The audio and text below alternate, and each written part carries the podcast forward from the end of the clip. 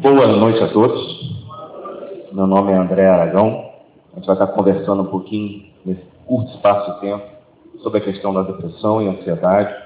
Eu queria saber de vocês quem esteve comigo no ano passado. Levanta a mão, por favor. Ninguém? Então tá ótimo. O ano passado foi um outro tema, né? Falando sobre os moradores de rua e eu quero dar uma passada nessa situação também. Eu vou fazer uma rápida apresentação para os irmãos é, começando a nossa palestra me apresentando, ou seja, como eu cheguei a estar aqui hoje falando sobre o tema de depressão e ansiedade com os irmãos. Ok? Vamos começar então, com a graça de Deus. Depressão e ansiedade, identificando e tratando. Aqui é um rápido currículo meu, tá? Eu já trabalhei com, é, com abrigos da cidade de Campos, Rio de Janeiro, tá? com moradores de rua, com o pessoal envolvido substâncias psicoativas, com famílias vulneráveis. Tá? Então, todo esse trabalho eu já faço há mais de 20 anos. Atualmente, eu trabalho na saúde da família. Tá? E aí, um trabalho intimamente vinculado com o que eu vou falar aqui hoje. Okay? Aqui eu não tenho como deixar de falar. Eu sou André da Lívia, a minha esposa, pai do Pedro e da Valentina. Eu boto essas fotos na apresentação propositalmente, vocês vão entender por quê daqui a pouco.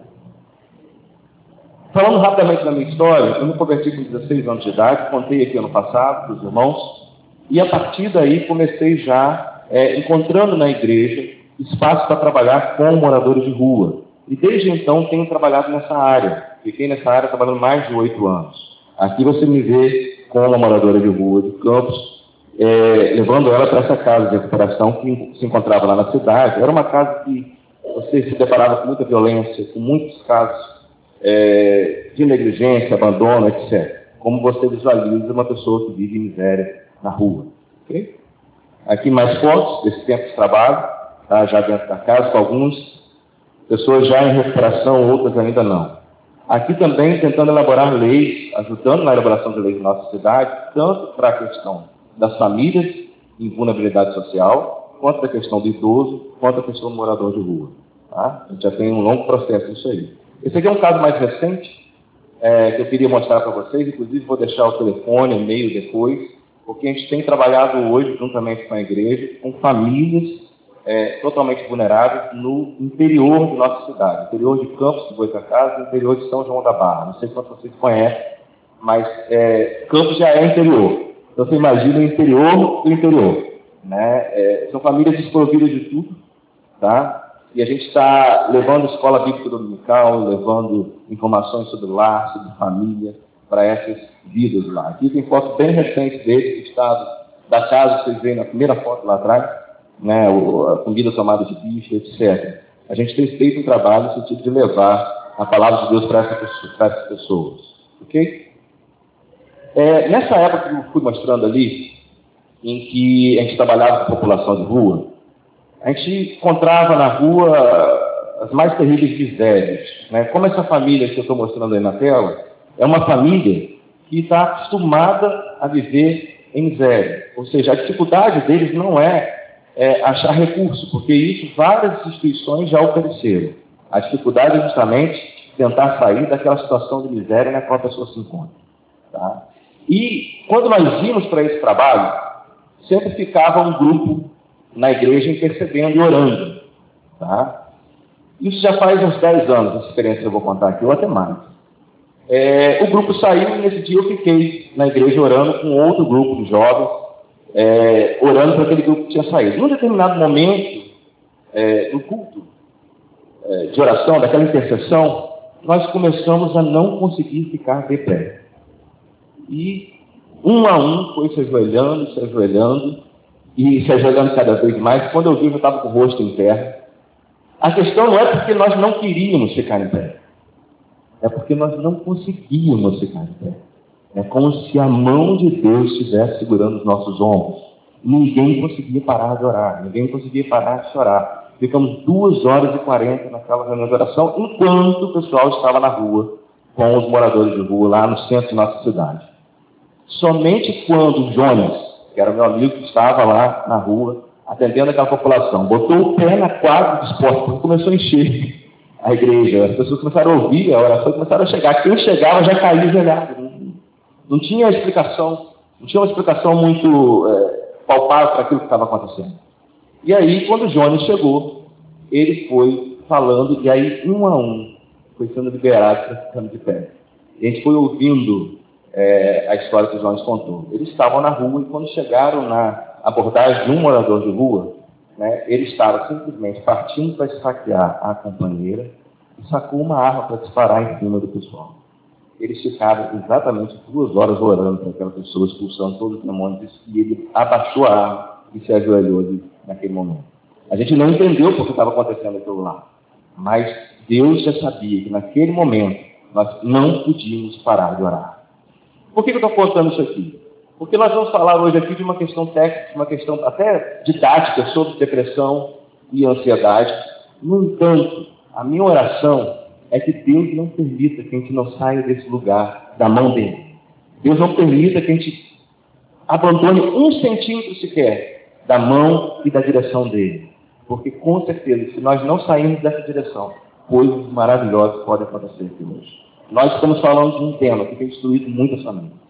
Nós estamos falando de uma situação que tem sido a grande questão da nossa sociedade. Então, em nome de Jesus, Deus quer nos usar para mudar essa situação. E Ele não quer que você pare de orar. Ele não quer que você pare de lutar. E não se espante se você sentir a mão dele aí te tocando, para que você não desista, para que você não pare. Porque com certeza existe um propósito maior para isso. Então eu não quero sair dessa perspectiva, apesar de ser um assunto extremamente da minha área, da psicologia, uma área que a gente domina já há muito tempo, então, não quero sair dessa perspectiva, por quê? Porque famílias precisam entender que a mão de Deus está disponível para eles também. Então, vamos começar lendo a Bíblia, né?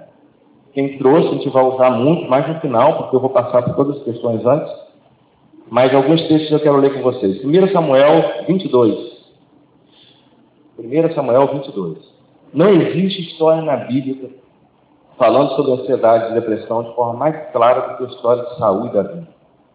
Se você depois quiser se aprofundar um pouco mais no assunto, se aprofunde um pouco mais na história de Saúl e Davi, de como Deus trabalhou na vida desses homens e qual foi a resposta de cada um. Então, Samuel, 1 Samuel, capítulo 22, versículo 1, diz o seguinte a palavra de Deus. Glória a Deus. Davi retirou-se dali e escapou para a caverna de Adulão. Quando os seus irmãos e toda a casa de seu pai souberam disso, desceram ali para estar com ele. Ajuntaram-se e ele, todos os homens que se achavam em aperto, e todos os homens endividados, e todos os homens amargurados de espírito, e ele se fez chefe deles. Eram com eles mais ou menos uns 400 homens. Não fecha a Bíblia ainda não. 1 Samuel, 1 Samuel 24. 24, versículo de 1 a 3 também. Voltando Saul de perseguir os filisteus, foi-se-lhe dito: Davi está no deserto em Gidim. Então tomou Saul três mil homens escolhidos dentre, dentre Israel e foi em busca de Davi e dos seus homens, perto das rochas das cabras selvagens. Chegou a uns currais de ovelhas no caminho, onde havia uma caverna. Entrou nela Saul para aliviar o vento. Ora, Davi e os seus homens estavam no mais profundo da caverna. E aí tem toda uma história que eu não vou ler agora, tá? Que a gente vai trabalhar mais no, finzinho, em que Davi poupa a vida de Saul né, nesse momento que ele estava lá cuidando das suas necessidades físicas, suas necessidades fisiológicas dentro da caverna.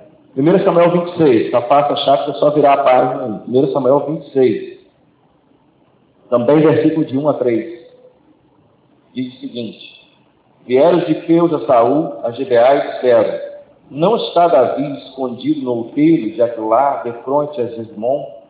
Pelo que Saul se levantou, desceu do deserto de Zip, e com ele três mil homens escolhidos de Israel para buscar a Davi no deserto de Zif. Acampou-se Saul no outeiro de Aquilá, de frente a Jesmon, junto ao caminho, mas Davi ficou no deserto. Vendo Davi que Saul vinha após ele no deserto.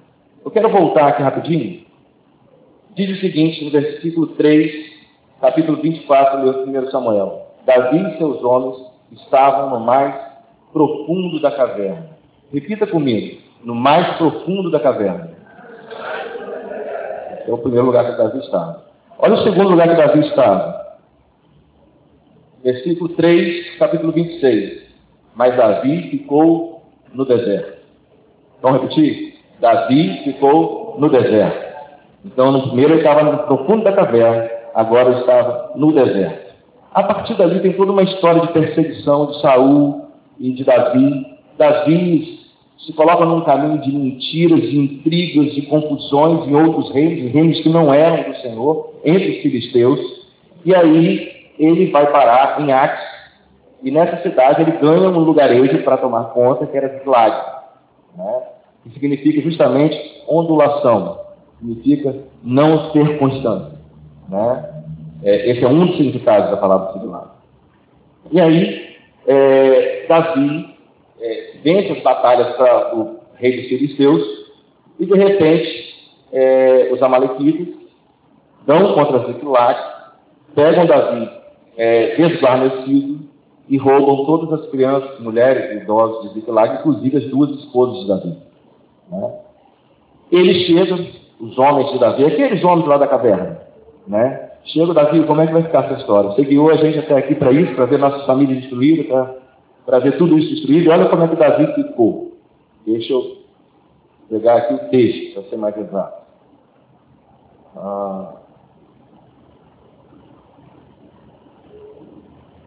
Aqui, capítulo 30, 1 Samuel. Chegando Davi e os seus homens ao terceiro dia de Ziklag, já os amalequitas, com ímpeto, tinham dado sobre o sul de Ziklag, tinham ferido Ziklag, tinham queimado a fogo. Tinham levado cativas as mulheres e tudo que lá se achava, tanto grandes quanto pequenos. A ninguém mataram, então somente levaram consigo e foram o seu caminho. Quando Davi e seus homens chegaram à cidade, encontraram-se queimada a fogo as suas mulheres, seus filhos e suas filhas levados cativos. Então Davi e o povo que se achava com ele alçaram a sua voz e choraram, até que não houve neles mais força para chorar. Também as duas mulheres de Davi foram levadas cativos.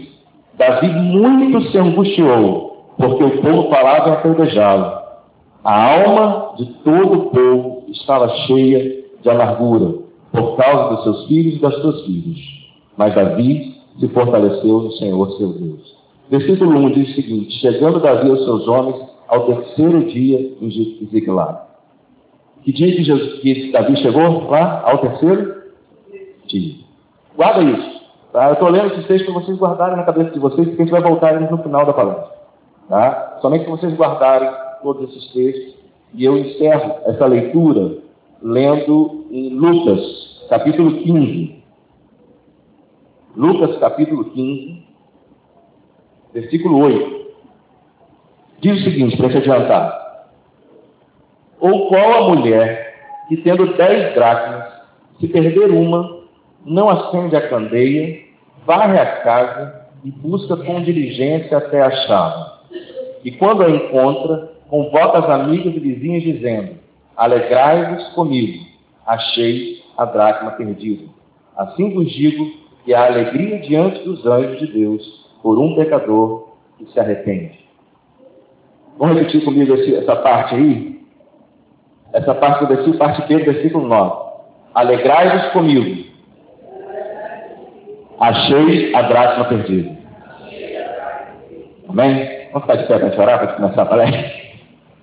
Vamos lá.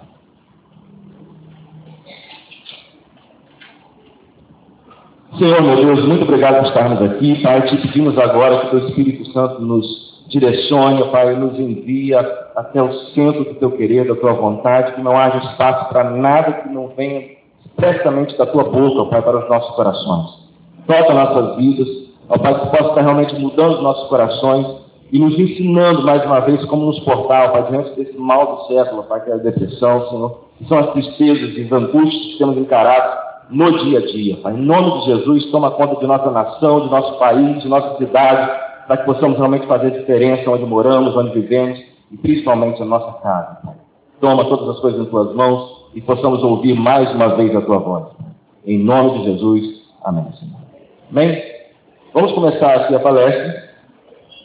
Depressão e ansiedade, identificando e tratando. Eu vou falar sobre dois aspectos. Num primeiro momento, falando mais sobre ansiedade. Num segundo momento, falando mais sobre depressão. E vou usar duas figuras do nosso organismo para exemplificar o que eu quero falar. A primeira delas, nenhum organismo vivo sobrevive de forma plena se ele não estiver em movimento. Tá? Quando o bebê nasce, ele precisa do estímulo de se movimentar, de sugar, de estar ali se movimentando para poder sobreviver. E durante toda a vida, nós precisamos nos movimentar. Enquanto você está sentado aí, o seu corpo está se movimentando. Suas células estão se movimentando, seu sangue está se movimentando. Se esse movimento sabe o que, é que acontece? Nós morremos. Então, o equilíbrio emocional é justamente esse movimento. Ou seja, muitas vezes pensa que equilíbrio tem a ver com estática, tem a ver com ficar é, num lugar parado, né, esperando as coisas acontecerem, como se estivesse dependendo de todas as coisas. Mas não. Equilíbrio tem a ver justamente com um conjunto de uma série de pequenos desequilíbrios. Ou seja, na medida que. Imagina um equilibrista numa corda bamba. Né?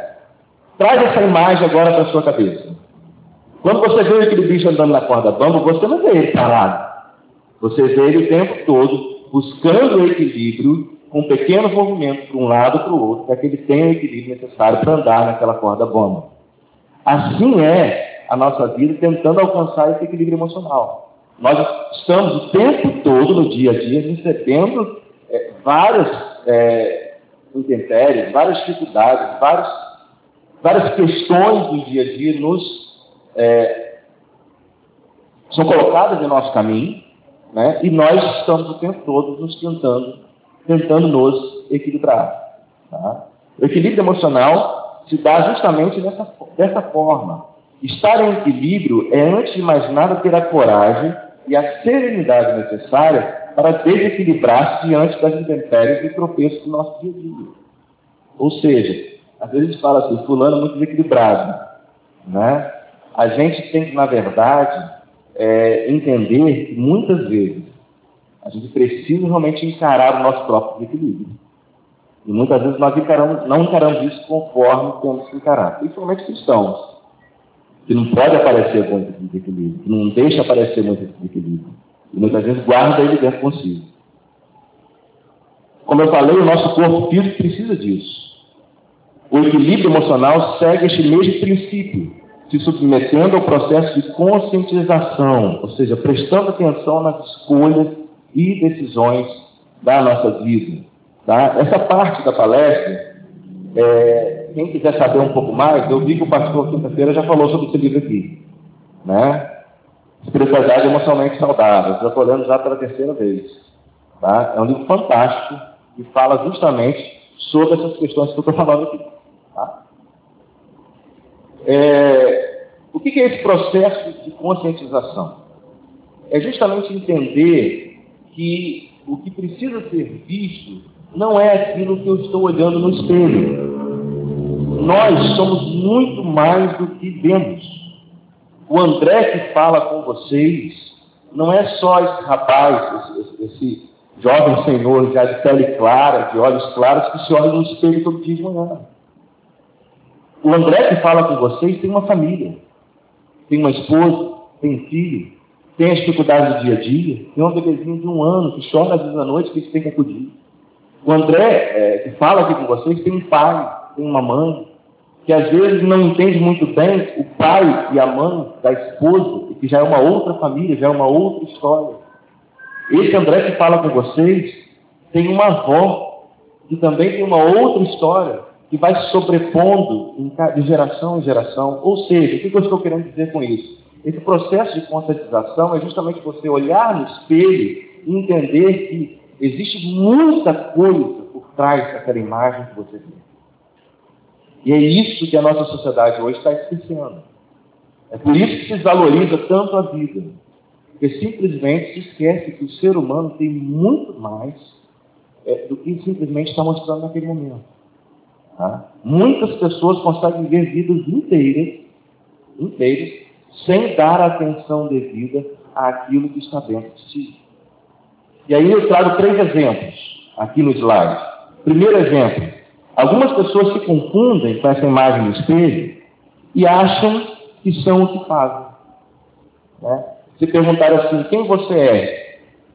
Né? E aí você começa a pensar, eu sou médico, trabalho no consultório, ou então eu sou um comerciante, eu trabalho numa loja, ou então eu sou é, obreiro da igreja, tenho um grupo de trabalho dentro da igreja. E a gente começa a comparar a nossa vida pelo mérito, pelo desempenho das coisas que a gente faz. E isso, às vezes, muitos cristãos, às vezes, caem nesse engodo de ficar trabalhando, trabalhando e trabalhando, achando que aquilo vai curar as suas necessidades da alma, achando que aquilo vai trazer alguma, algum conforto às, às vicissitudes do seu coração. Tá? Então é necessário entender que quando a gente se olha no espelho, existe mais do que está se vendo. Temos que ter cuidado para não confundirmos essa imagem simplesmente com as coisas que a gente fez na vida. Uma coisa não tem necessariamente é, estar ligada diretamente à outra. Algumas pessoas acham que são o que têm. Tá? O importante é meu filho ter uma boa escola, é meu filho ter uma boa educação. E às vezes eu vejo pais, vocês vão ver eu falando muito disso, porque eu trabalho muito com família. Às vezes eu vejo pais que é, na segunda de manhã são todos cuidadosos de levar o filho para a escola, de chegar no horário, de buscar no horário e de estar acompanhando a vida escolar, mas se esquece que o que importa mesmo é que aquele menino, que aquela menina, seja cheia do Espírito Santo de Deus. Nós estamos esquecendo um pouco, a nossa sociedade está um pouco bagunçada nesse sentido. A gente está esquecendo realmente de que nós somos muito mais do que temos. E o que temos que oferecer não é só recurso. Aquela família que eu mostrei, já recebeu uma casa. De uma família que doou a casa para casa mesmo, construiu a casa toda. Tá? Você tem que ver o que eles fizeram com a casa. Botaram um fogão a lenha dentro, né? queimaram parte da casa, a outra parte da casa apodreceu na sujeira. Ou seja, é, não basta só oferecer aquilo que a gente tem. A gente precisa estar olhando um pouco mais além do que a imagem que a gente vê no espelho.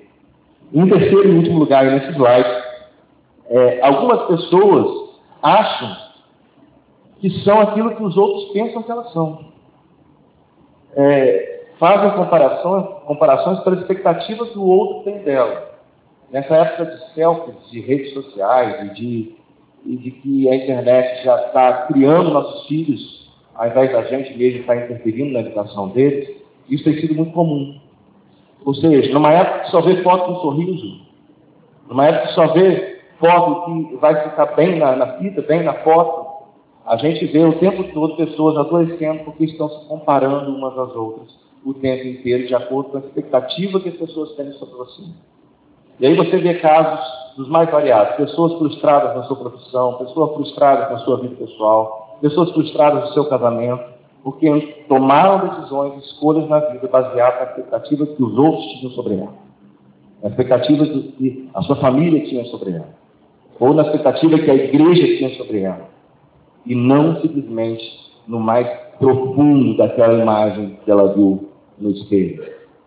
São tantas as direções fora de nós mesmos que esquecemos da profundidade da força que há dentro de nós. Olhamos somente a superfície e esquecemos o enorme iceberg por debaixo de tudo. Na verdade, a grande maioria de nós morre sem saber quem realmente é. Se nós não entendermos rapidamente e de uma forma bem veloz que o único lugar possível para nós entendermos a, a perspectiva de quem nós somos é no centro da vontade de Deus, nós continuaremos a nos afogarmos em nossas expectativas, em nossas frustrações. Nós continuaremos a caminhar para o caminho da ansiedade, para o caminho da depressão. Nós precisamos, o quanto antes, perceber que existe alguém que Deus pensou antes da fundação do mundo, assim como o plano de salvação foi pensado antes da salvação do mundo, Deus também pensou em cada detalhe da sua vida antes que você nascesse. Nós precisamos perceber isso. Isso tem passado batido na igreja, porque é, é preciso que a gente entenda que é, Deus nos criou com esse propósito. Ele está querendo, como o pastor falou, o nosso bem. Ele está querendo que esse propósito se cumpra em nossa vida. E nós precisamos parar de dar voltas e mais voltas e mais voltas e mais voltas com essas marcas que nós construímos baseados naquele falso processo de concentração. Tá? Eu vou dar um exemplo aqui. Vou ver se eu consigo fazer aqui quero mostrar.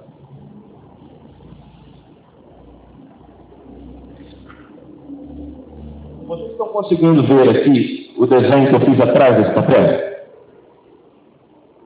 Alguém viu alguma coisa? Não?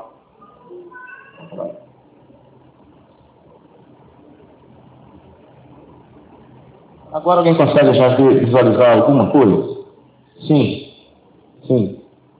Vocês conseguem ver uma marca atrás desse papel? Mas vocês não veem o exato desenho que eu fiz atrás desse papel, nem a cor dele, né? nem o formato dele exato, vocês não conseguem ver. Né? Para cada frustração e para cada experiência enganosa que nós temos com essa imagem falsa que nós criamos de nós mesmos, para cada marca dessa que a nossa família impõe ou do processo de construção da nossa vida impôs, é criado um, um marco dentro da nossa vida, uma, um símbolo, algo que fica marcado dentro da gente. E por mais que a gente queira, nós nunca vamos conseguir virar a página, porque só Deus vê a obra completa. Só Ele sabe o final da obra. Só Ele consegue ver o outro lado do papel nós estamos vendo como de, por enigma, como, como uma fumaça, como algo que ainda não está sendo visto completamente. As marcas que nós temos na vida, que nos levam para o caminho da depressão e ansiedade, só podem ser vistas como uma penumbra, como algo que está ali sendo colocado em nós, mas nós não temos acesso direto àquilo. Assim é o processo do nosso inconsciente. Ele vai marcando a gente, marca e marca, de marca e marca. Só que existe algo lindo nesse processo. Por quê? Porque é justamente isso que Deus usa para nos transformar as pessoas lindas que nós somos diante dele. Ou seja, são essas marcas que fez de você a pessoa que você é. Que me fez André diferente do Alexandre. Que me fez André diferente da Viviane. Que fez a Priscila diferente da Lívia. São essas marcas que definem a pessoa que você é. E são essas escolhas que você coloca diante da imagem que você vê no espelho que você vai trilhar ou não o caminho da ansiedade e depressão. Ok? Vamos tentar adiantar. O que há por trás de nosso dia a dia, dessa correria que nós vivemos? Vivemos inconscientemente a vida de alguém ou a expectativa de alguém para nós. Carregamos marcas em nosso genograma familiar sem nos darmos conta que repetições destrutivas acometem a nossa saúde emocional. É, justamente o que eu falei, nós precisamos entender que a cultura familiar que nós temos nos acompanha. Muitas vezes nós temos atitudes que nós não entendemos por que fazemos aquilo. Quando nós vimos, já foi feito.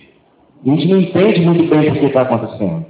E aí, se a gente parar um pouquinho para analisar a nossa própria família, a gente vai ver que tem algum sentido no que está acontecendo. Vou dar um exemplo de semana retrasada. Tá? Ali eu estou usando outro exemplo, mas vou dar um exemplo mais recente.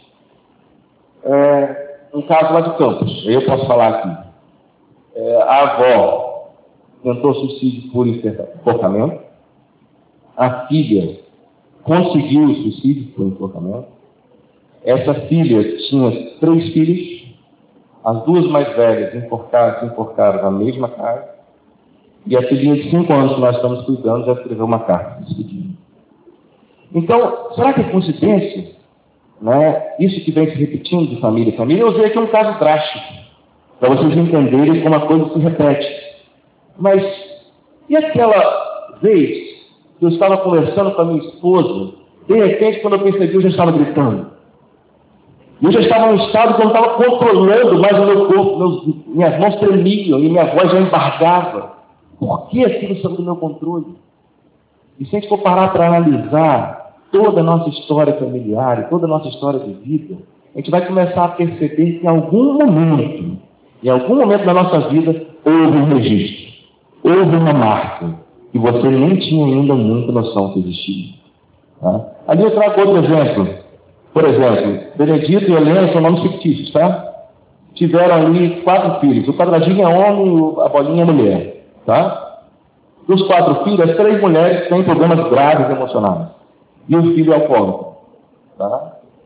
Eu vou pegar o exemplo do neto lá, o Reginaldo, tá? Ele nasceu tanto com problemas graves emocionais e hoje também é alcoólico. Ou seja, isso é coincidência? Isso é caso real, tá? Caso real. Isso é coincidência? Tá? O que, que, o que, que vai traçando de família em família, dessa história familiar, e a gente percebe que vai se repetindo?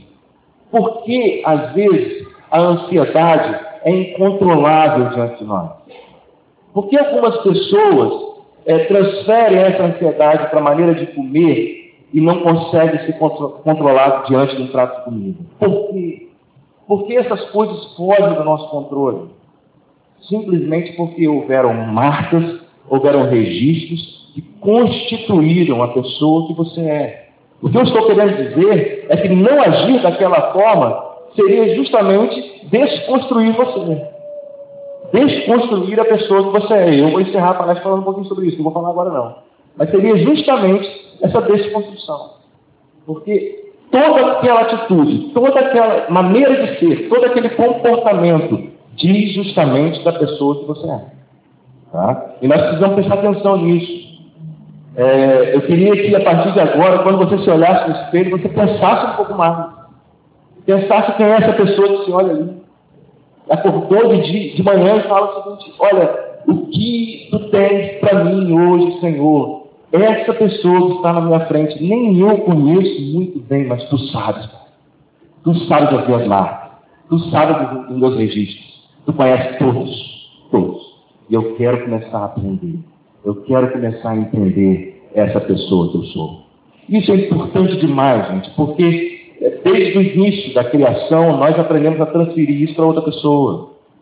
É sempre a mulher que está comigo, é sempre o marido que está comigo, é por causa da mãe que eu tenho, é por causa do pai que eu tenho, é a minha esposa que não entende, é meu marido que não entende. Ah, doutor André, mas isso você não sabe o que ela fez. Você não sabe o que ela fez. Não dá para controlar. E a gente vai sempre colocando a desculpa em outra pessoa, em outra pessoa, em outra pessoa. E descontrolando esses nossos movimentos. Lembra que o equilibrista tem que estar controlando os movimentos? E a gente começa a se movimentar demais, a movimentar demais, a movimentar demais, e entrar nesse dia a dia maluco para que a gente está entrando no nosso país, que é um país que está sendo afligido demais, desde a corrupção até os casos de miséria extrema. Nós estamos num enfrentamento nunca antes visto na história do nosso país, nunca antes. É, não é à toa que já se diz que as doenças emocionais serão um grande entrave do nosso século. Porque nós estamos produzindo seres humanos para isso. Nós estamos produzindo crianças hoje para viver esses traumas emocionais. E aí, com toda a tecnologia, com toda a miséria e tudo mais. As crianças de baixa renda hoje estão na mão de facções. E a gente tem visto isso acontecer. Então, nós estamos para receber. Presta atenção, não quero ser pessimista. Mas nós estamos para receber uma geração doente emocionalmente. E nós precisamos, como igreja, nos preparar. E nós precisamos nos preparar antes, curando a nossa vida, curando a nossa alma, curando o nosso coração, olhando no espelho, Deus, qual é a minha imagem? Qual é a foto da minha família? Qual é a imagem que eu olho ali? Porque quando você olha no espelho, não se engane, está atrás daquela imagem ali, pai, a sua mãe, os seus irmãos, os seus avós, Deus contempla aquela imagem que você não viu. Nós esquecemos que Deus é Deus de Abraão, de Isaac, de Jacó. Deus é o Deus de geração em geração. Deus não pensa só no André. Deus já vê os meus netos, os meus bisnetos, e Ele atua amanhã para salvar os meus bisnetos. Então nós precisamos entender, por trás da imagem do espelho, existe mais e mais e mais. Precisamos compreender. A falta dessa compreensão nos leva, por um lado, a uma atividade desenfreada para que a gente não veja. Ansiedade, basicamente, é isso. Ou seja, nós estamos no movimento desenfreado para que a gente não encare aquilo que realmente precisa ver. Tá? E tem um filme muito interessante que fala sobre o mal de Parkinson, em que, é, eu esqueci o nome agora, foi muito famoso, acho que é Pat Adams ou alguma coisa desse tipo. É, em que ele percebeu, o médico pesquisando, que o, o excesso do movimento, o Parkinson era um movimento tão acelerado, tão acelerado, que o resultado final era a paralisação total, o catatonismo. Né? Ou seja, se nós continuarmos nessa vida desenfreada que nós estamos levando, sem parar para analisar a nossa alma, sem parar para perguntar, como Davi fez muitas vezes, por que estás abatido a minha alma? Por que chora dentro de mim? Né? O que está acontecendo? Pergunta francamente para a imagem do espelho. O que acontece com você? O que acontece comigo, Senhor? Olha, e te prepara, porque ele responde. Ele fala. E ele fala. Vamos passar? Combatendo a ansiedade. Eu listo aí 10 itens. Esses 10 itens estão no livro que eu mostrei ali. Tá? E eu vou falar rapidamente sobre isso porque não dá tempo. Cada item desse aí já seria uma palestra. É, combatendo a ansiedade. Número um, nomear e reconhecer os próprios sentimentos sem escondê-los, vivenciar nossas dores e perdas. Tá? Nós estamos fugindo muito disso hoje em dia. Nossas crianças estão com dificuldade nessa parte. Porque, antigamente, se vocês, se vocês lembram, eu sou da década de 70 e pouco, 80, eu adorava videogame. O videogame estava nascendo naquela época. Naquela época, se jogava o joguinho e tinha um game over. Você perdia. Né? E aí você tinha que voltar tudo de novo para jogar. Hoje não. Você compra o game over. Você compra com moedas virtuais que você consegue para ficar passando de fase eternamente. Até nisso, a criança não tem mais contato com perda. Tá? As crianças não têm mais contato com esse game hoje, que é até importante, é até interessante. Mas nem isso tem hoje em dia. Hoje, é, essa parte está sendo escondida de nós, inclusive da igreja também. Existe uma parte da igreja muito triunfalista que se, se desapercebeu desse detalhe e que nós precisamos vivenciar as nossas perdas, as nossas dores, chorar. Jesus também chorou. A gente precisa encarar isso de frente, não das costas. Identificar-se com o próximo. Os dois grandes mandamentos, né?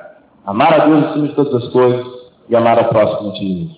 Né? Amar e servir. Amar e servir. Amar e servir. É para isso que foi criado. Não podemos desaperceber disso. Quem não faz isso abre espaço para a ansiedade. André, Falar sobre os dois mandamentos traria espaço para um problema emocional, para um problema de consultório? Como isso? E essa palestra é interessante que eu, eu dou em faculdade também em Campos, num público não evangélico. E é super interessante as perguntas que surgem, porque é, eu não me furto de falar sobre isso. Né? É, mais do que nunca, mais do que nunca, esses princípios bíblicos da parte de Deus em que é colocada essa perspectiva de amar e servir, tem tido um papel tão curativo como qualquer outra coisa. Tá?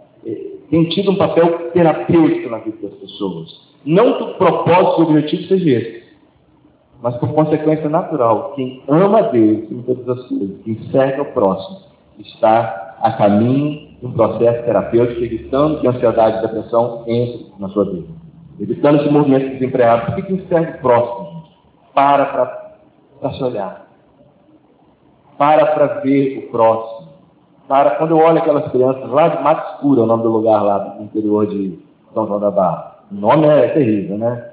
Então, é, quando eu paro e olho aquelas crianças, a gente começa a perceber como é, a gente encontra Jesus ali andando naquele meio.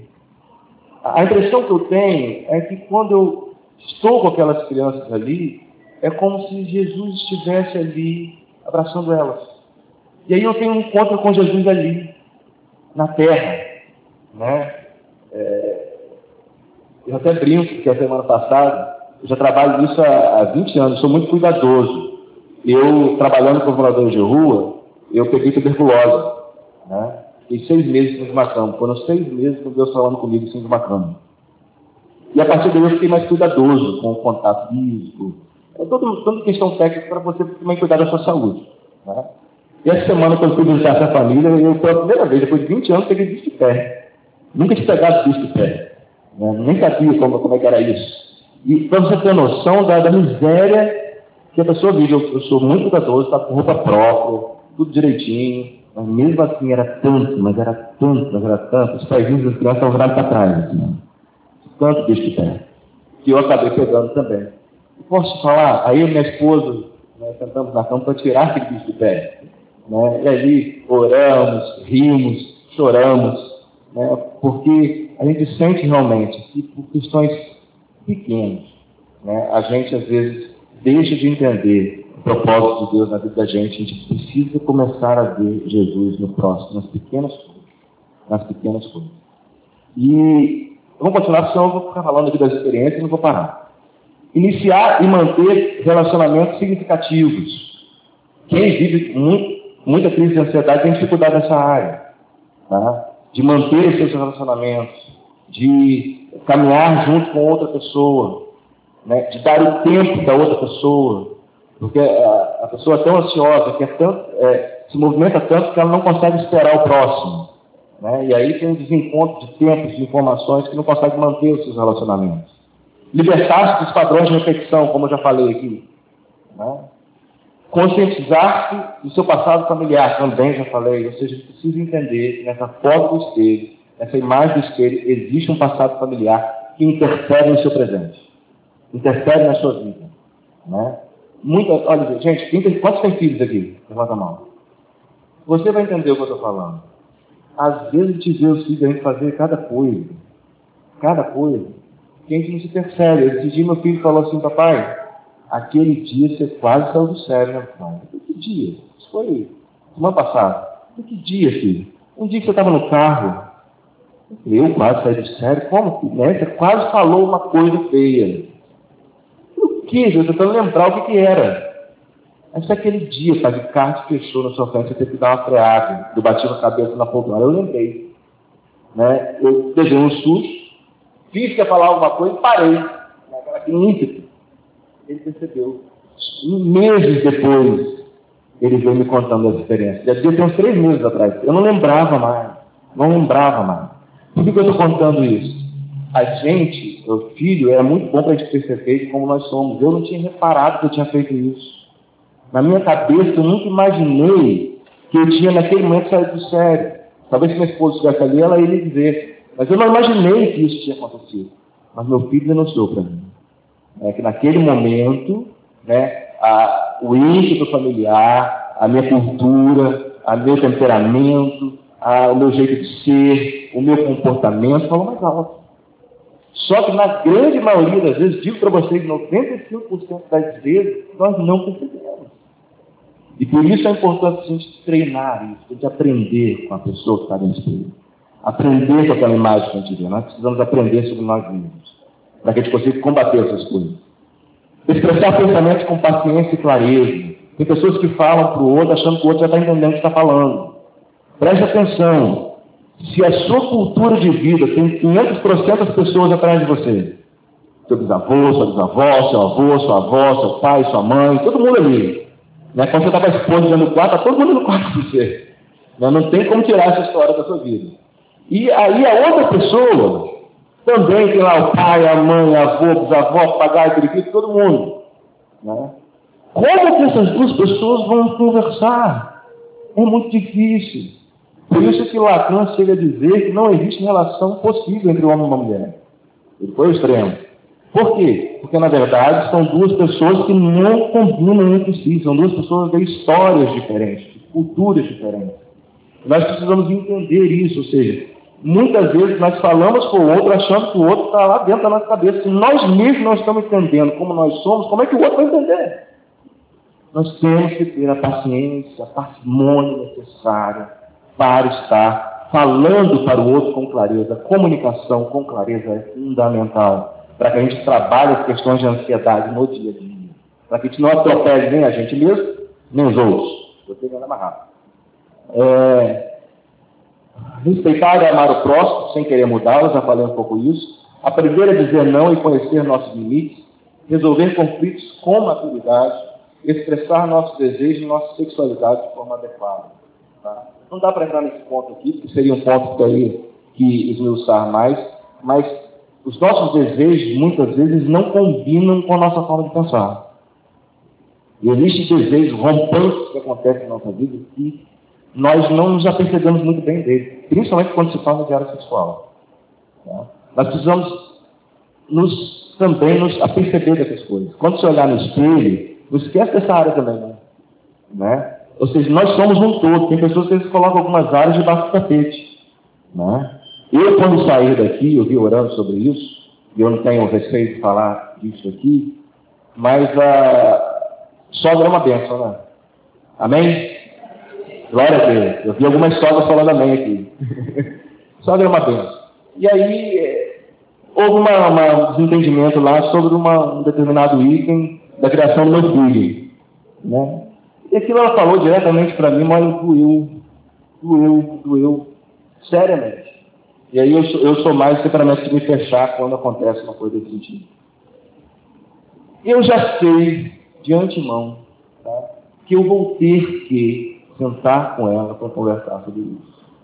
Eu não posso botar debaixo do tapete, ainda que seja uma coisa simples, um, de um entendimento cotidiano, normal, comum, eu não posso me dar ao luxo de esconder para debaixo do tapete qualquer que seja o procedimento entre eu e ela, por quê? Porque ela também é, é uma pessoa que está no centro da vontade de Deus, ela também tem uma cultura, tem uma história, tem uma vida, tem pessoas por trás dela que eu preciso amar e respeitar. Amar e servir, sempre.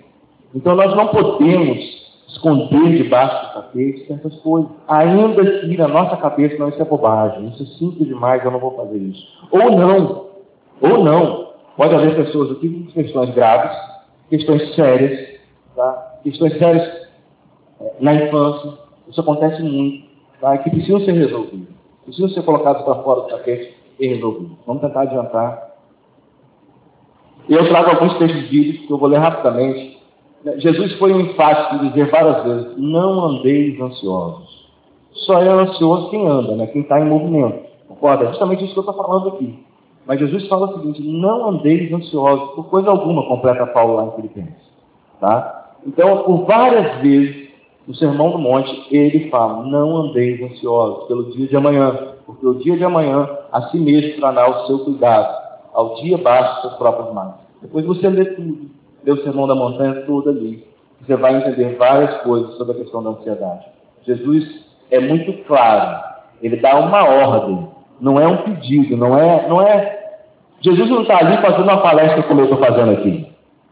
Ele não está ali explicando e colocando as questões familiares, questões da estrutura de comportamento que você tem. Ele não está ali falando nada disso. Ele simplesmente põe em fato. Não andeis ansiosos. E ele fala isso por quê? Porque andar ansioso colabora contra esse processo de conscientização que eu estou falando. Colabora contra entender a pessoa que você é colabora contra entender quão precioso é o plano de Deus para a sua vida e para as gerações futuras. Por isso ele fala isso várias vezes. Estou fazendo uma grande obra. Esse meu filho, eu trago ele para participar da palestra também. Eu queria que você ficasse de pé nesse momentinho. Vamos ficar de pé? Por quê? Tudo que eu estou falando aqui, gente, tudo que eu estou falando aqui, são meras palavras se não forem colocadas em prática. Tá? Então é preciso que você entenda que dentro da sua casa você está fazendo uma grande obra. Tá? Eu não sei dessa parte da palestra, eu não sei com que você se identificou. Eu não sei com qual familiar você se identificou. Eu não sei quais são os processos comportamentais dentro de você que você visualizou que realmente é, existem algumas questões a serem tratadas, existem questões a serem conhecidas. O que eu sei nesse momento é que todo momento que você fizer quando você olhar para o espelho e começar a se compreender um pouco mais, tudo isto vai fazer parte de uma grande obra na sua vida. Então vamos falar essa frase junto? Estou fazendo uma grande obra. O ensaio foi ótimo, agora de novo.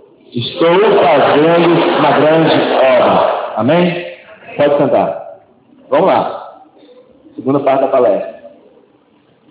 Se no primeiro momento eu falei da parte do movimento, tá? Está se movimentando, de como isso é perspicaz, de como isso é eficiente para nos tirar do foco de realmente compreender a pessoa que nós somos, ou seja, nós precisamos entender esses desequilíbrios e nos é, controlar nossas decisões, controlar o nosso ser, no sentido de entender a pessoa que somos.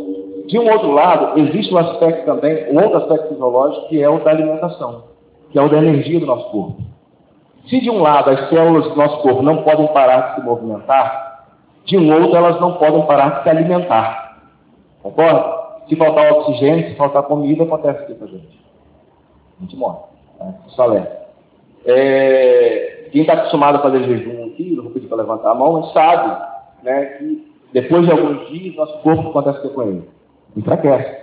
Tá? Porque ele vai deteriorando as reservas energéticas que tem e nós vamos cada vez mais nos enfraquecendo. Se nós passamos três dias sem comer, a gente tem um grau de fraqueza. A gente começa a sentir fome depois de três dias.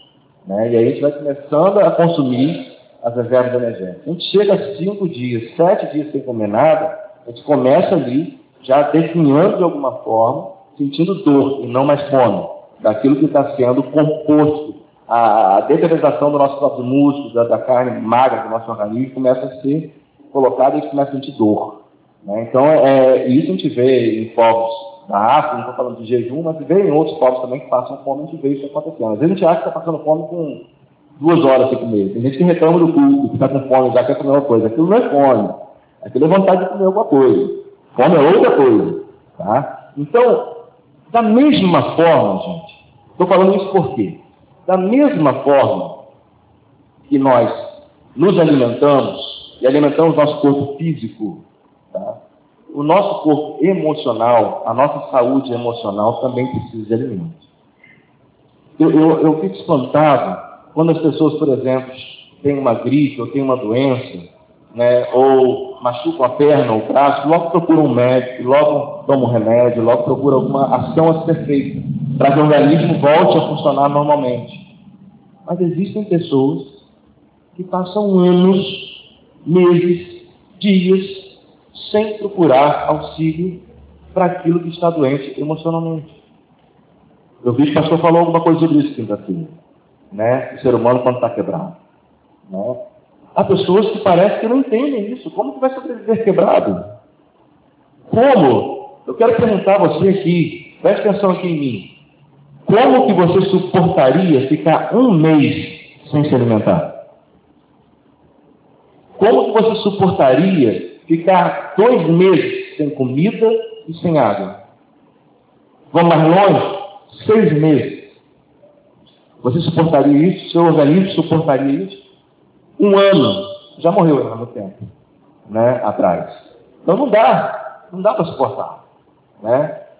E aí eu pergunto a você, como que você pode pensar e achar que a sua saúde emocional vai suportar sem o alimento?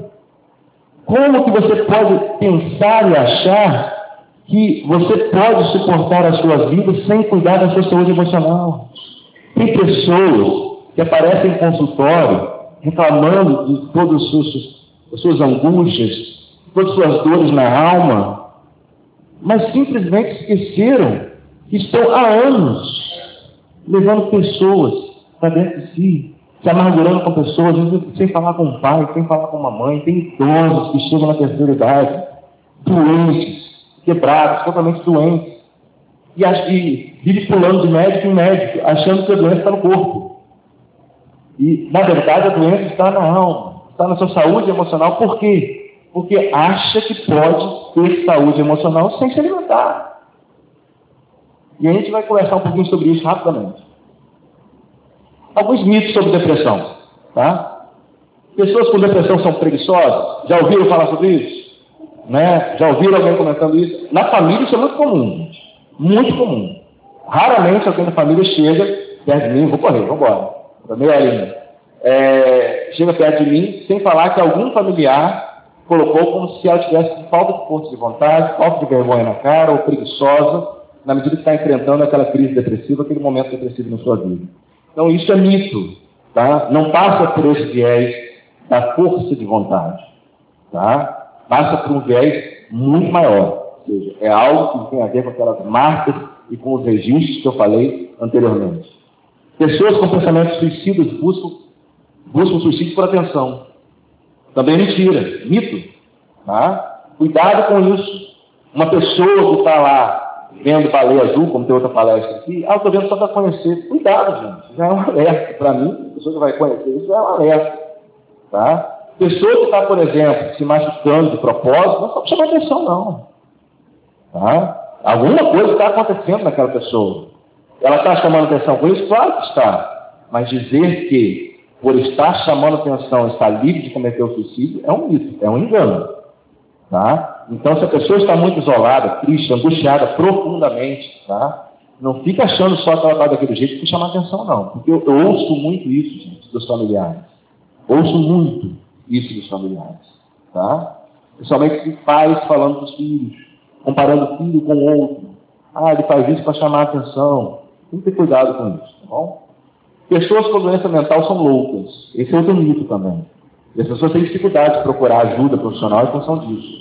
Né? Tem dificuldade de procurar ajuda profissional porque acha que isso vai é, colocar você como uma pessoa fraca na fé. Uma pessoa que não precisa cuidar de doença emocional, porque doença emocional seria uma doença mental para loucos. Gente que não tem Jesus no coração, gente que não se converteu. Isso tudo é mito. Tá? É mito. Vocês estão ouvindo o pastor falar nas pregações de novo. Exatamente sobre isso. Tá? Nós precisamos entender que não há como você querer viver bem emocionalmente sem alimentar a sua alma. Da mesma forma que não há como você trabalhar dignamente no dia a dia e estudar no dia a dia sem alimentar o seu corpo. É a mesma coisa, a relação é igual. Por isso o jejum na Bíblia tem ligação espiritual. A relação é igual. Tá? Não, tá, não, não existe como você ter saúde emocional sem alimentar a sua alma, sem tomar a atitude para curar a sua alma, sem ir em direção ao remédio para a sua alma. Não tem como. Constantemente recebemos em nossos consultórios discursos de tristeza, angústia, dificuldade de levantar de manhã, pensamentos de morte, insônia, etc. É, as pessoas vão em consultório, às vezes vão em gabinete pastoral reclamar muito. Né? Ou seja, é, falam bastante das suas angústias, isso é importante. Tá? Não estou tirando a importância disso. É, é importante que se fale. No entanto, raramente a, a pessoa já chega questionando a própria imagem do espelho. Questionando o porquê de estar assim. Questionando o porquê de estar tão insatisfeito com a própria vida. E por isso, às vezes, ela precisa de ajuda. Ela não consegue, no primeiro momento, já chegar a, fazendo essa análise. Por que eu estou me sentindo assim? E aí eu faço um parênteses aqui na palestra, você bem rápido nesse parênteses, porque ele é importantíssimo, está invadindo as igrejas, tá? e talvez você se identifique com algum desses casos. A medicação tem sido regra agora e não exceção. Antidepressivos e ansiolíticos são providências quase que imediatas tomadas entre vizinhos. É, dona fulana tomou um remédio tal, e funcionou, quer tomar um vinho, não? Vai ser bom para você, você vai dormir melhor, né? vai te dar uma tranquilidade, né? você vai conseguir acordar cedo no culto, então, fica tranquilo, é um bromazepamzinho, é um ribotrilzinho, tranquilo. Eu até botei imagem aí, fique calmo, como ribotril, imagem na internet. Mas isso tem sido é, algo avassalador no nosso tempo.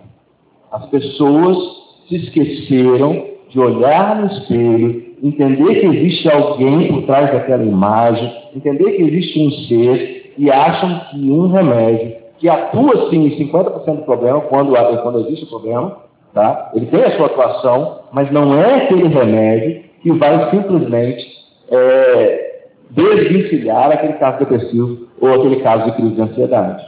Tá? O remédio por si só não tem é, essa atuação. Se tiver algum médico que me perdoe, se tiver um psiquiatra que me perdoe. Eu, na verdade, eu trabalho saúde mental. Eu não tenho como trabalhar sem a parceria dos médicos psiquiatras. Lógico que é um remédio necessário, mas ele não faz a completude do processo. E a banalidade que tem se tornado tem preocupado, inclusive, crianças tomando remédio para aumentar a atenção dentro da escola. Há de ter cuidado com isso, porque, como eu disse, nós estamos criando uma geração doente. E um, uma sequela grande dessa medicação é justamente no futuro tá, a pessoa ter disfunções de memória, de pressão sanguínea cerebral, de desejo por uso de drogas e outros medicamentos. Então, tem, há de ter um cuidado com isso.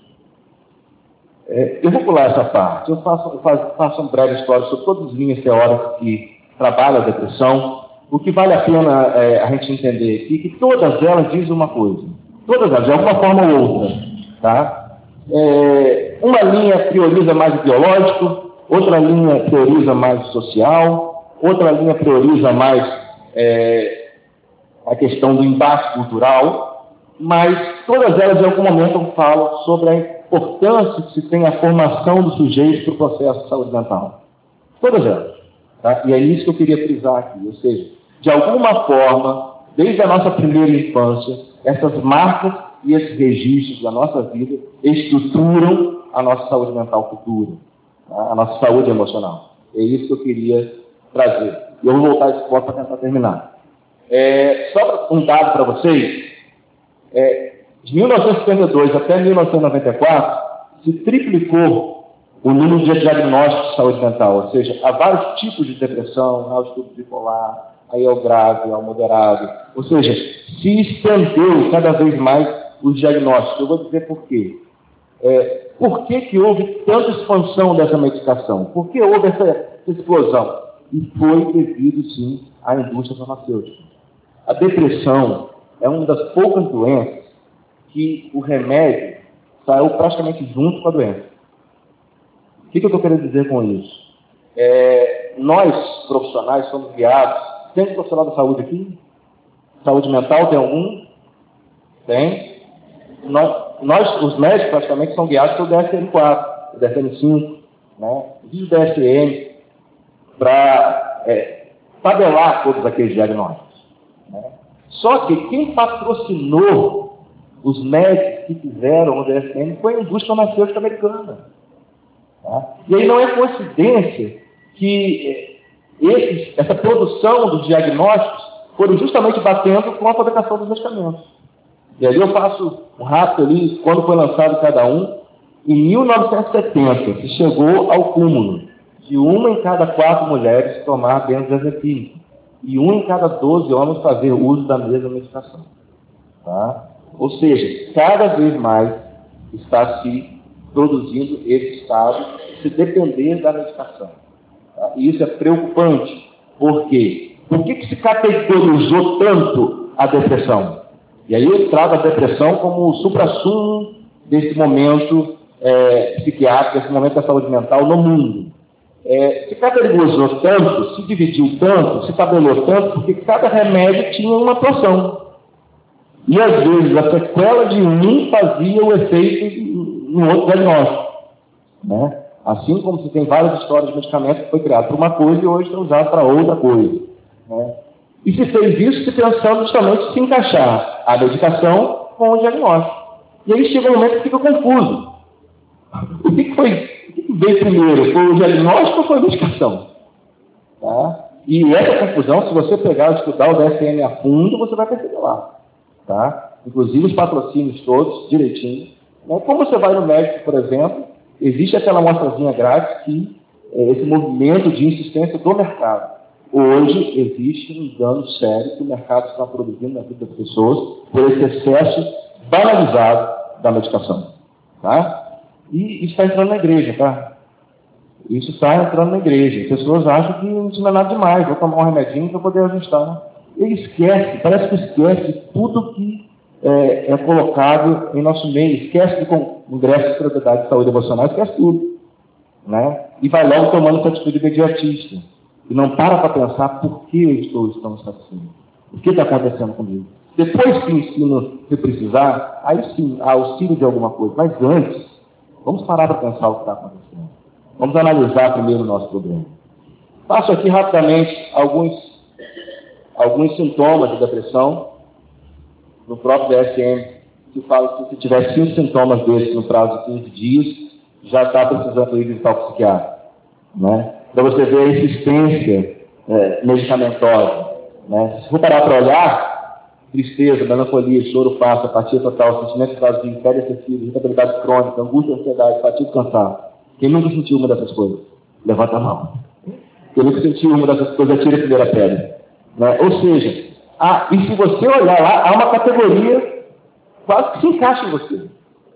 Tá? Então, nós temos que ter cuidado com isso. E se você está sentindo alguma dessas coisas, é válido sim procurar alguém. Não, tô, não estou é, excluindo a ajuda profissional. Sou psicólogo, né? Eu não vou é, é, militar contra a mim mesmo, contra a minha própria profissão. Mas tem que ter um certo cuidado tá? com relação a isso.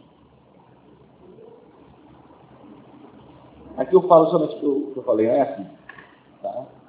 Falando um pouquinho da estrutura familiar, que a gente vê ali é que a formação do sujeito depende da relação que ele tem com o primeiro objeto e com a perda desse objeto de amor com relação ao grande outro de sua existência. Tá? Vou traduzir isso para que vocês é, entendam o que eu estou falando. A relação do sujeito-filho com a sua mãe né, tem que ser permeada pela figura paterna, pela função paterna, para que ele entenda uh, como vai entrar na sua cultura, na sociedade, através dessa relação parental. Ou seja, tudo que acontece aqui, e se você parar de pensar, a maioria das minhas teóricas falam sobre isso. Tá? Umas mais, outras menos. Tudo que acontece naquela relação primeira tá? produz aquelas marcas e registros que eu falei para você. A partir daí se constrói a pessoa que você é. Nós passamos muito tempo sem prestar atenção nessa construção. E precisamos parar agora, olhar para o espelho e ver o que estamos construindo. Alguns salmos de Davi até quando estarei relutando dentro da minha alma, com tristeza no coração de cada dia? Até quando se erguerá contra mim o meu inimigo?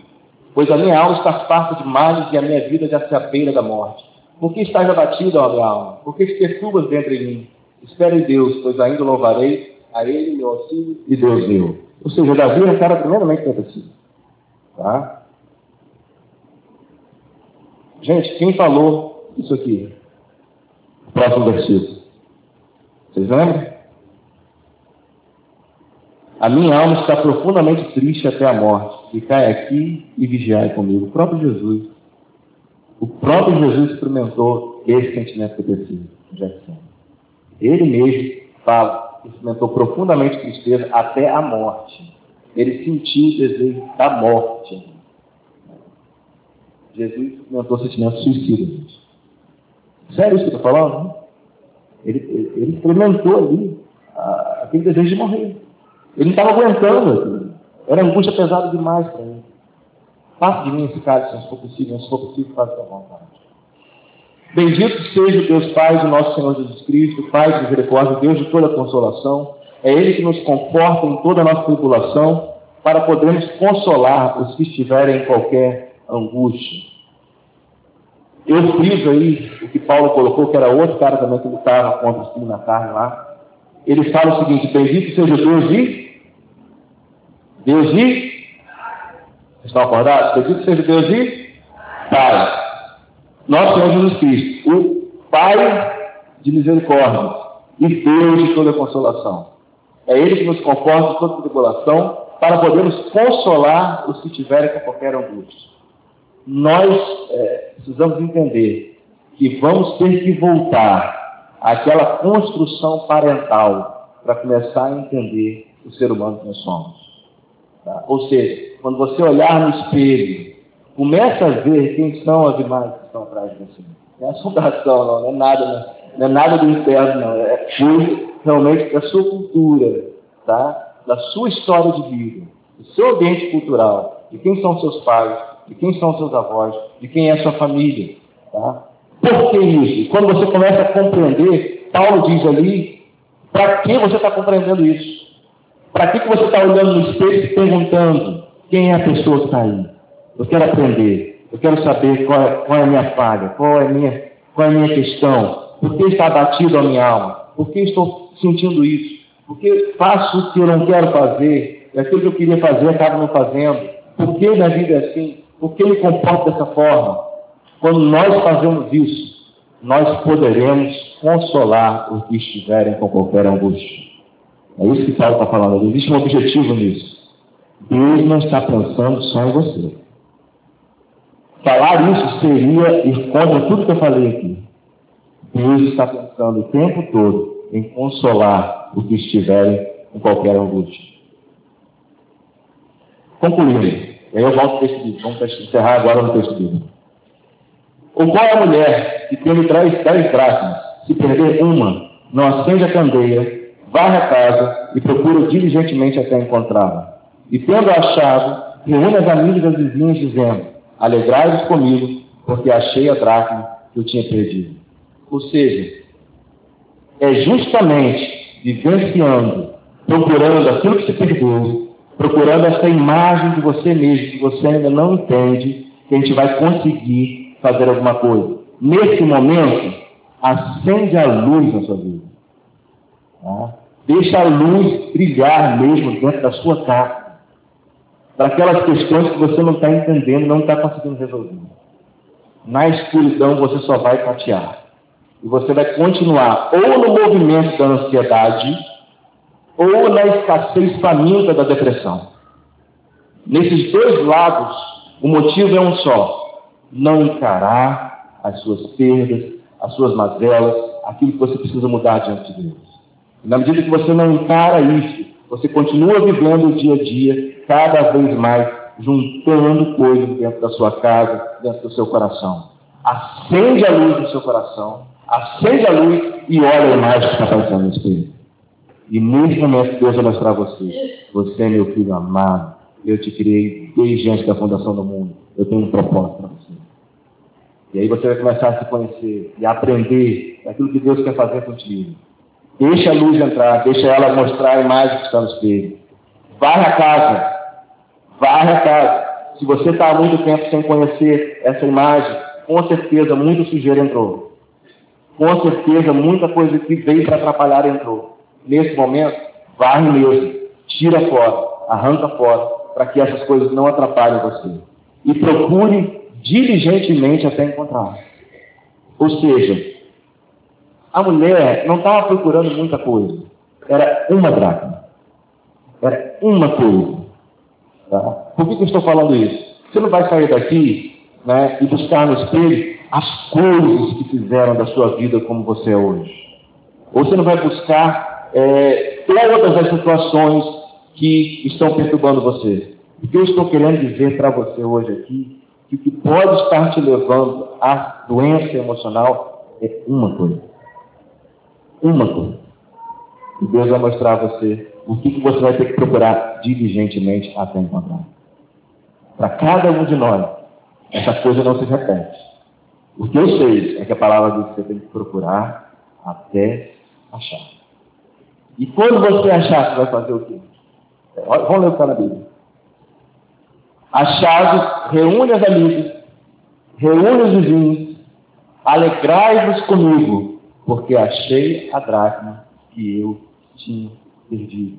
Ou seja, quando você encontra na imagem do espelho, na qual você vê aquela foto que Deus tirou, antes da fundação do mundo, Deus visualizou a sua família, Deus viu de geração em geração, desde Abraão, Isaac Jacó, desde a promessa de Abraão que é para nós, que ele faria bendito todas as famílias da terra, nós somos co-herdeiros dessa promessa desde essa época da antiguidade, Deus já nos avisava, Deus já via a foto. E quando você olhar no espelho, é essa foto que você vai ver de sua família, daquilo que construiu você. E se Deus quiser, começar a ver tudo que virá daqui para frente. Tudo que virá daqui para frente. Existe um detalhe, que existe um povo na Terra, em que, lembra daquela relação de que um a cada 12 homens fazia uso de medicação por causa de depressão e quase que uma a cada quatro mulheres fazia o mesmo uso, que eu botei no slide ali, que é um dado da Organização Mundial de Saúde. É, existe um povo na Terra que não, que essa relação está invertida. Não acontece essa relação. Então, estou estudando por que isso acontece. Nesse povo específico, é, a relação é uma para cada uma mulher, um homem também sofre de doença emocional do tipo depressão ou crise de ansiedade. Tá? Ou seja, a relação não é tão alta como nos outros países. Se nos outros países existem 12 mulheres para cada uma saudável, nesse país é uma mulher para cada uma. Ou seja, o número de mulher é muito menor nesse sentido. E o de homens também. Sabe que povo é? Alguém se arrisca chutar? O povo de Israel. Né? E por que isso acontece?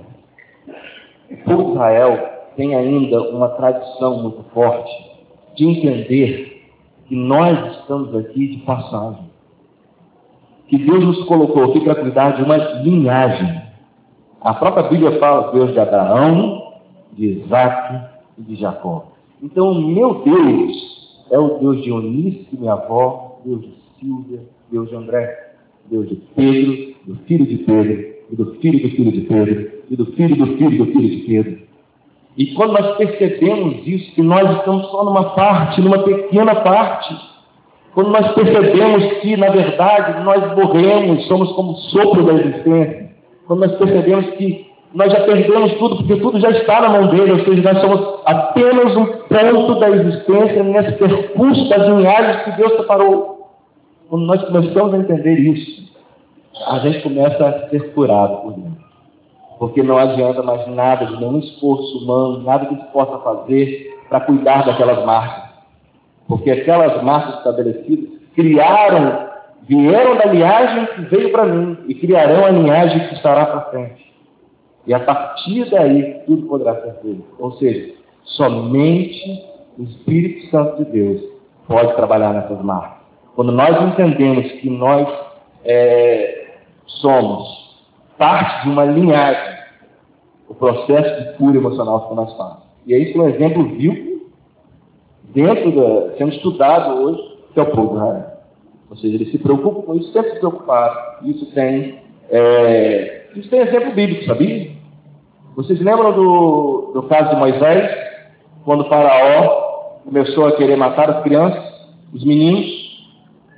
É, e o que, que aconteceu? As parteiras se recusaram a matar os meninos das hebreias, né, das mulheres dos hebreus. E por que, que isso acontecia? Né? Qual foi a desculpa que as parteiras deram para Faraó de não ter matado os meninos? As mulheres dos hebreus são mais fortes. E os filhos, quando a gente chega lá, já nasceram. Né? A gente não pode fazer nada. Né? Ou seja, elas tinham algo diferente das outras mulheres de todas as nações. Tá? Com certeza, essa preocupação com a linhagem que vem anterior à nossa história, que vai posterior à nossa, faz diferença no nosso percurso de saúde emocional. Naquela relação familiar, nós precisamos hoje entender que a nossa família, a relação da nossa família, tem uma direção para Deus. É a partir daí nós vamos estar curando o nosso país, a nossa vida, a nossa cidade, a nossa família. Nós temos o texto lá de Davi, não é isso? É... Lá no texto de Davi, ele foi para a caverna de Adulão, né, junto com aqueles 400 homens, que estavam fugindo, e diz o texto da palavra que ele estava angustiado angustiado sem a morte. Ele estava indo para aquela caverna, no mais profundo daquela caverna. Diz a Bíblia que, por ele estar no mais profundo daquela caverna, o inimigo que vinha para destruí-lo estava à beira da caverna. E ele teve condições de desarmar o inimigo. O que eu estou propondo hoje aqui com a palavra de Deus é que você saia da superfície do iceberg. Saia da superfície da sua vida. Saia do marasmo igual do dia a dia. Saia desse percurso desenfreado de trabalhar, estudar, trabalhar na igreja e tudo a mesma coisa. Saia disso. Vá para o mais profundo da caverna. Naquele lugar aonde você fica lixado, aonde você fica irritado, aonde você sabe que naquele lugar é um lugar que a sua miséria é exposta. Diga a você que é quando você estiver neste lugar, que Deus vai desarmar os inimigos que estão à sua volta. É naquele momento que Deus vai colocar realmente poder nas suas mãos para desarmar os inimigos da ansiedade, para desarmar os inimigos seus, tá? o inimigo que é a ansiedade, o inimigo que é a depressão. É no momento que você persistir e ir para o mais profundo da caverna. E às vezes ir para o mais profundo da caverna é voltar isso aqui. Ó. É voltar a entender isso aqui. É voltar a perceber que existe uma imagem, existe uma foto atrás. No outro momento, nós vemos aqui na palavra, 1 Samuel 23, diz que Davi contra um deserto. Se você quer vencer os inimigos, são a depressão, a ansiedade, não tenha medo também de ir para o deserto. Foi porque Davi já estava no deserto e quando Saul chegou, ele conseguiu desarmá-lo. E aí venceu mais uma vez o inimigo. E para a gente encerrar, como diz lá é, pastor Luciano Subirá, vamos ficar de pé para você achar que a gente está encerrando. Né? É, quando ele estava no deserto quando ele foi lá para Ziklag. Tá?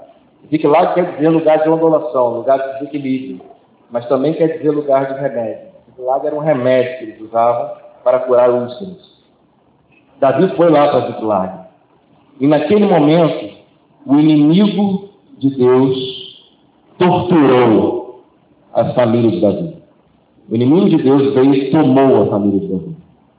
Tudo que o inimigo quer hoje, gente. Eu trabalho em saúde da família. Posso dizer isso com toda a propriedade. Tudo que o inimigo quer hoje é saquear as famílias do nosso país. Ele não quer outra coisa. Ele não quer outra coisa. Ele sabe que se ele fizer isso, a estrutura toda está comprometida. Ele sabe que se ele fizer isso, está aberta a porta para a miséria, para a depressão, para a ansiedade, para todas as mazelas de saúde emocional. Mas, como diz aqui na palavra, ao terceiro dia, ao terceiro dia, ele chorou, até não ter mais força mais de chorar, e foi para a batalha, e Deus o fez mais do que vencedor. Eu quero lembrar aqui uma outra caverna, e por isso que eu li essa caverna aqui. Só existe uma caverna capaz de nos desconstruir a esse ponto. Eu queria que você fechasse seus olhos agora para que a gente pensasse se a gente realmente está conseguindo ir ao mais profundo da nossa caverna. Se a gente realmente está conseguindo adentrar no mais profundo cômodo do nosso ser. Porque houve alguém, houve alguém que durante três dias sofreu todas as mazelas por nós. Sofreu todas as feridas por nós.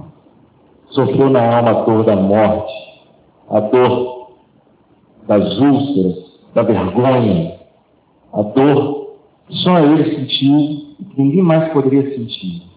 Ele se fez ferida para nos curar.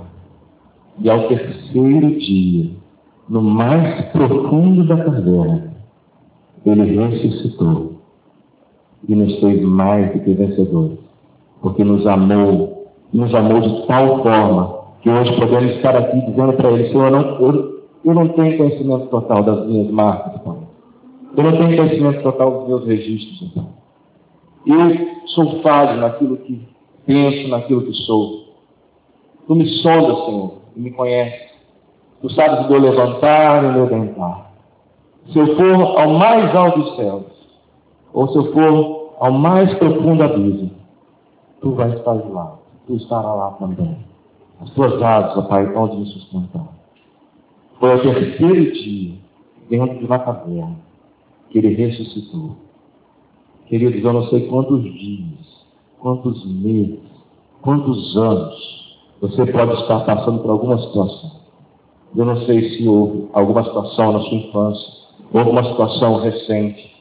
Eu não sei o que Deus está fazendo aqui. Tudo que sei é que, quando você olhar para aquela imagem do espelho e ver a sua face, Lembre-se que atrás daquela imagem, em toda uma geração após geração, que Jesus foi àquela caverna para salvar também. Deixou marcas em você registros em você para que a sua próxima linhagem também pudesse ser salva e pudesse produzir saúde emocional em meio de um país destruído, em meio de uma cidade envenenada pelo pecado, em meio de uma cidade que está destruída pelo pecado. Eu não sei qual é o profundo da sua caverna. O que eu sei é que o meu Senhor foi mais, a mais profunda de todos. Ele foi até a morte para trazer vida para você. Se você conhece alguém, se você está aqui, vivendo momentos depressivos da sua vida, momentos de ansiedade, eu te peço agora para você entregar isso ao Senhor Jesus. Peça a Ele agora, Senhor, me mostra. Me mostra, Pai. Me mostra quais são as, quais são as minhas marcas. Quais são os meus registros. Quais são as marcas que eu preciso cuidar. Não me deixe mais ver o superficial. Não me deixe mais cair nesse engano, Senhor, do dia a dia. Me leve mesmo ao mais profundo da caverna necessário. Me leve mesmo ao deserto necessário, Pai, para que eu possa, em nome de Jesus, derrotar os inimigos da depressão e da ansiedade, Pai. Em nome de Jesus, Pai, toma esse lugar agora, Pai, toma nossas vidas, toma nosso ser, possamos estar recebendo mais de Ti nessa noite, possamos receber mais da Tua palavra, Pai, em nome de Jesus, cura nossas vidas, Pai, usa-nos para curar mais famílias, para curar famílias que precisam do Teu bálsamo, famílias que precisam da Tua luz, Pai, vá na nossa casa, Pai, que possamos estar realmente diligentemente procurando aquilo que perdemos, para que possamos Te louvar, não queremos, Pai, não queremos, Senhor, prestar realmente, Pai, serviço a Ti, sem estarmos com a alma totalmente curada, totalmente banhada pelo teu sangue, totalmente banhada pelo teu poder, por tua misericórdia, sendo cheios do teu Espírito Santo para fazer a tua obra e sermos curados por ti. Pai, em nome de Jesus, banimos do meio da igreja todo espírito contrário à tua vontade, para que nenhuma depressão, nenhuma ansiedade possa atrapalhar o teu propósito na vida da nossa família, na vida de nossos filhos, na vida de nossos netos, na vida de nossos bisnetos, para que possamos glorificar o teu nome, mesmo quando ainda não estivermos mais aqui. Em nome de Jesus é que eu te peço, Pai. Amém, amém e amém. Glória a Deus, gente.